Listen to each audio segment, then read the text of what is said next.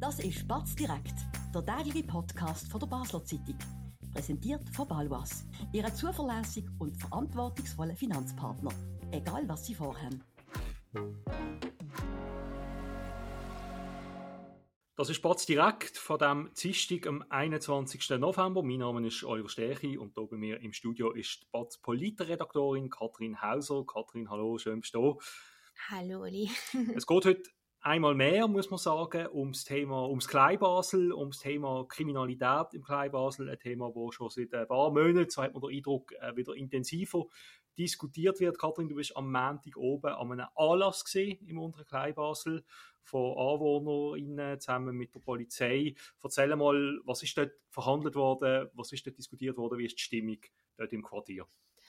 Genau, das ist ja alles gesehen, was der äh, Quartierverein ähm, organisiert hat, will und das ist so in der Einladung gestanden, dort offenbar in der Nähe von der Matthäuskirche ähm, Drogenkriminalität in einem Ausmaß momentan oder auch vor allem im Sommer war, wo man so nicht kennt hat. Und ähm, sie haben eigentlich mit etwa 10 Nasen gerechnet, aber letztlich sind es doch, ich würde sagen, zwischen 50 und 60 Leute sicher gewesen, die dort angekommen sind. Alles Anwohner? Alles Anwohnerinnen und Anwohner und ähm, wo dann so in Grüppli eigentlich um, um jeweils äh, jemand vom Community Policing, von der Basler Polizei oder äh, es hat auch noch jemand von der Kontakt- und Anlaufstelle für Drogensüchtige, die um die quasi umgestanden sind und die Details wirklich auch mit Fragen ein bisschen gelöchert haben und man hat eine gewisse Ohnmacht gespürt, vor allem in einer Szene, wo mir in Erinnerung geblieben ist, wo ein Anwohner wirklich immer und immer wieder ähm, der, ähm, der Wachtmeister Sascha Lüthi gefragt hat, müssen wir dann einfach damit leben? Weil das ist so ein das Gefühl, mhm. wo bei diesen Leuten mittlerweile herrscht. Es ist auch eine gewisse, ähm, also, da eine Hilflosigkeit. Eine gewisse ja. Hilflosigkeit und je nachdem, mit wem man redet, auch das Gefühl von Politik lässt uns da im Stich. Die Polizei lässt uns im Stich. Da gibt es aber auch wieder andere Personen, die sagen, nein, die versuchen etwas zu machen, aber es ist einfach nicht so einfach. Was sind denn die konkreten Probleme, wo sich die Anwohner darüber beschweren? Ähm, ist, es, ist es quasi die unangenehme Atmosphäre, die entsteht, wenn dort halt Junkies irgendwie sich versammeln? Ist es der Lärm in der Nacht? Fühlen sich Leute unsicher, wenn sie zu oben unterwegs sind? Es ist ein bisschen alles. Aber der Lärm in der Nacht ist etwas, wo wirklich ähm, den Leuten sehr, sehr auf, äh, auf, auf Nerven auch geht, oder? Also, das ist ja auch etwas, wenn wir mehrere Tage lang nicht können durchschlafen, immer wieder wach werden, dann, dann macht das irgendwann etwas mit einem. Es stresst der Körper. Es stresst der Körper sehr und, und auch das Gefühl von, ich kann das nicht beenden, weil, ähm, ja, es ist immer wieder schwierig, dann läutet vielleicht jemand an wegen Lärmbelästigung, aber das hat jetzt auch nicht die höchste Priorität für eine unterbesetzte, massiv unterbesetzte Polizei und darum ist es ähm, bei dem dem Anlass auch darum gegangen, dass sich die Leute auch, einfach gehört fühlen. Was auch ein Problem ist, ist, wie du sagst, ähm, Sicherheit, also äh, die eine Frau vom Quartierverein, äh, Carmen Kolb, hat mir gesagt, ich laufe ähm, zur Nacht nicht allein über den Matthäuskirchplatz. Aber das ist ja ähm, eigentlich, also wenn man jetzt mal da sich das richtig überlegt, das ist ja eigentlich krass. Ich meine, du schreibst es ja in deinem Text heute, es gibt offenbar so eine Art äh, Mini-Bürgerwehr yeah. äh, in, in diesem unteren Kleinbau. Also es sind irgendwie Jugendliche, die sich auf dem Matthäuskirchplatz versammeln, um dort äh, quasi ihres, den Junkies das Revier zu markieren. Oder? Ja, quasi ihr Revier zu, also so ist das mir beschrieben worden, ja. gell? Ich habe das selber nicht, nicht so miterlebt.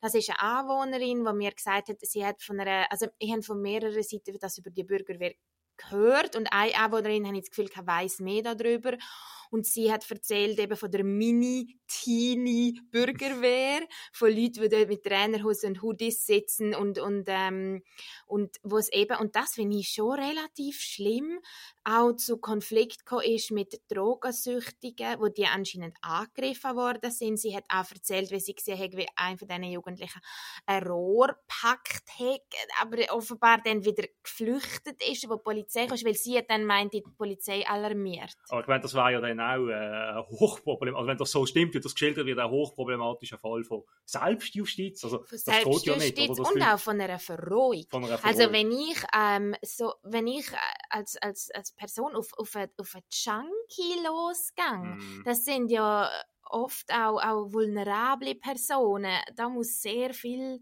schief Eben, das ist das, was ich gemeint habe. Ich meine, also, man hat dann ohne das jetzt zu dramatisieren, aber ich meine, oder wir sind ja in der Schweiz, Basel ist eine Grenzstadt, es gibt gewisse Problematiken mit, mit Kriminalität. Ich meine, wir sind ja nicht, das tönt jetzt so, als wären wir irgendwie in der Bronx oder in einem Vorort von Sao Paulo. Also, ja, ich denke, man muss... Mal sehr auf Spitz gesagt, die Frage ist ein bisschen, ist das, ja, wieso kriegt man das Problem nicht in den Griff? Wieso, wieso müssen Leute im unteren Kleinbasel Angst haben, wenn sie zu oben irgendwie der Feldbergstraße entlang laufen oder heimgehen? Das, das kann es doch nicht sein in einer Stadt wie Basel. Nein, das, das kann es nicht sein. Aber zumindest mal bis Jahr oder vielleicht auch relativieren. Es, es ist schon so, ich habe mehrfach Leute gefragt, werden denn Anwohnerinnen und Anwohner tätlich angegriffen? Weil ich finde, das wäre ein neues Level mhm. an, an, an Eskalation. Eskalation. Und dann haben mir die Leute gesagt, ja, hm, nein, eigentlich nicht. Oder ja, wenn halt jemand quasi Zivilcourage will zeigen und bei einer Schlägerei will eingreifen oder sagen, jetzt hört auf, dann ja. Aber eine Person, die einfach so durchläuft, wird nicht. Wird, nicht unbedingt tätlich angegriffen. Was ich gehört habe vom einen ähm, Mann ist gesehen, dass seine Frau verfolgt worden sei von drei jungen Männern, wo ihre, wo sie irgendwie aufhalten, wo sie mit dem Hund spazieren sei. Ich denke, ich habe schon ein gewisses Verständnis für, für auch gerade bei, bei, Frauen die Angst, weil es ist nicht immer angenehm, wenn man als Frau, ähm, wie soll man sagen, intensiv angesprochen wird, mhm. gerade von mehreren Männern, das kann mhm. sehr einschüchternd ähm, auch wirken aber ich habe das Gefühl, es ist jetzt nicht so, dass massenweise Anwohner würden von Dealer oder Süchtigen oder anderen äh, Menschen dort angegangen werden. Das größte Problem ist wirklich der Zustand, auch die, die Drogensüchtigen, oder die, die konsumieren dort ja oft das Freebase, das, das ist das gerauchte Kokain. Und das baut sich ja enorm schnell wieder ab und dann brauchen sie mehr. Mhm. Und, und die sind derart, wie sagt man dem, auf dem Aff, ja. sagt man dem, glaub, dass die halt teilweise wirklich aufschreien Aha. und am Boden liegen und zappeln. Also und das ist eher so halt, das Gesamtbild, wo die Leute mulmig... Ich habe das Gefühl, es ist eher das Gesamtbild und dann kommt noch dazu, das hat mir der eine Polizist gesagt, dass Leute, wenn sie eine Geschichte hören, wo jemand zum Beispiel verbal sexuell belästigt worden ist oder sonst etwas passiert ist, dass dann die Geschichte halt wie bei einem Bustelefon immer weitergehen mhm. wird und dass die immer Leute auch wird. immer dramatischer wird und die Leute auch das Gefühl haben, es handelt sich um mehrere Vorfälle. Mhm. Und da muss man natürlich auch ein bisschen, ein bisschen aufpassen. Jetzt gibt es auch in diesem Zusammenhang äh, politische Forderungen und Vorstöße, über die wollen wir reden nach einer kurzen Werbepause. Spannende Themen kann man auch bei uns besprechen. Bist Unternehmerin oder Unternehmer und kommst in eine Situation, wo du eine neutrale Meinung oder Fachwissen brauchen kannst? Wir beraten mit Herz und Köpfli. Melde dich bei der Olivia Grossen von der Co-Partner Revision AG in der Dalbenanlage in Basel.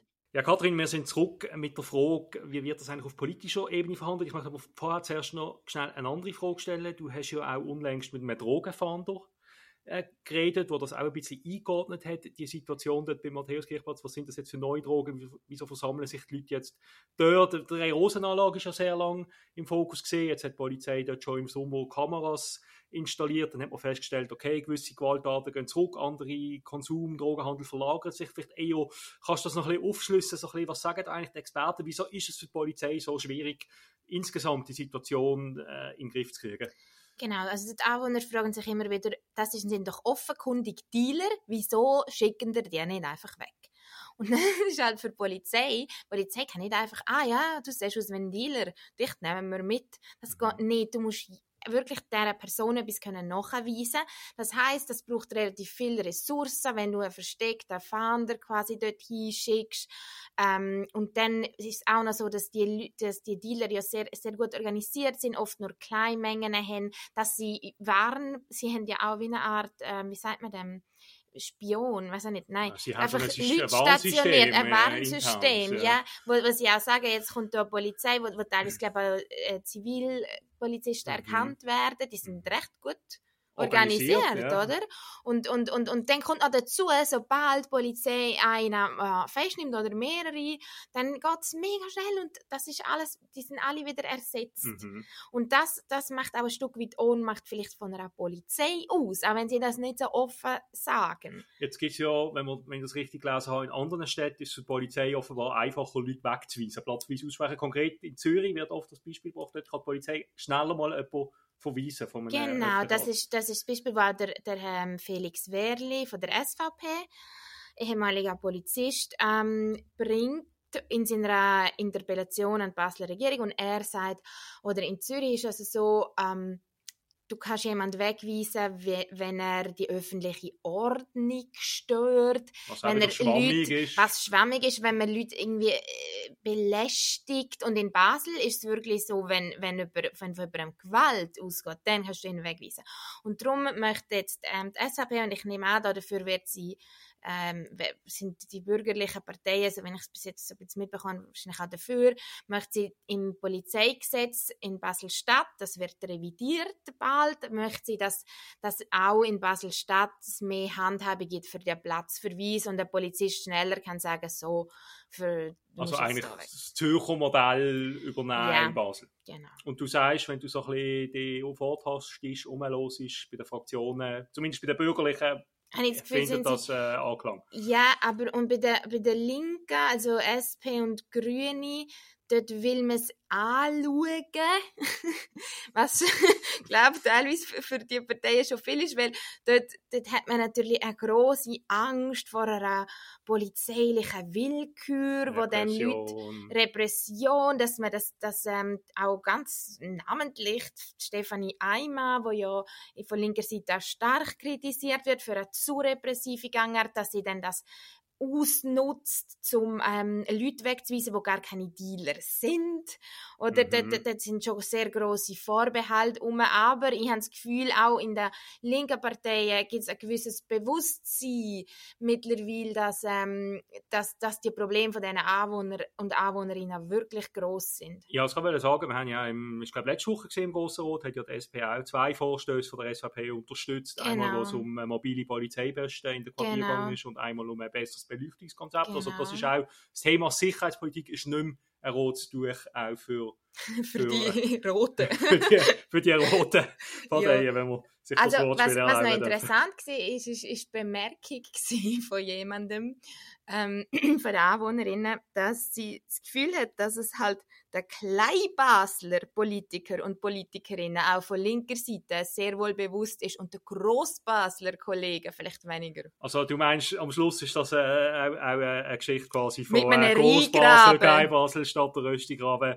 Der Rheingraben, wir sind mit dem schon am Ende von unserem heutigen Podcast. Ich bedanke mich recht herzlich, Kathrin, fürs Mitdiskutieren und für die spannende Einschätzung. Ich bedanke mich bei Ihnen, geschätzte Zuhörerinnen und Zuhörer, fürs Zuhören. Das war Spatz direkt von dem 21. November. Wir sind auch morgen wieder für Sie auf Sendung zur gleichen Zeit mit einem anderen aktuellen Thema. Ich freue mich, wenn Sie auch dann wieder einschalten und wünsche allen noch einen schönen Abend. Das war Spatz direkt, der tägliche Podcast von der Basler Zeitung. Vom Montag bis Freitag immer am 5 Uhr oben auf batz.ch. In der App und überall, was Podcasts gibt.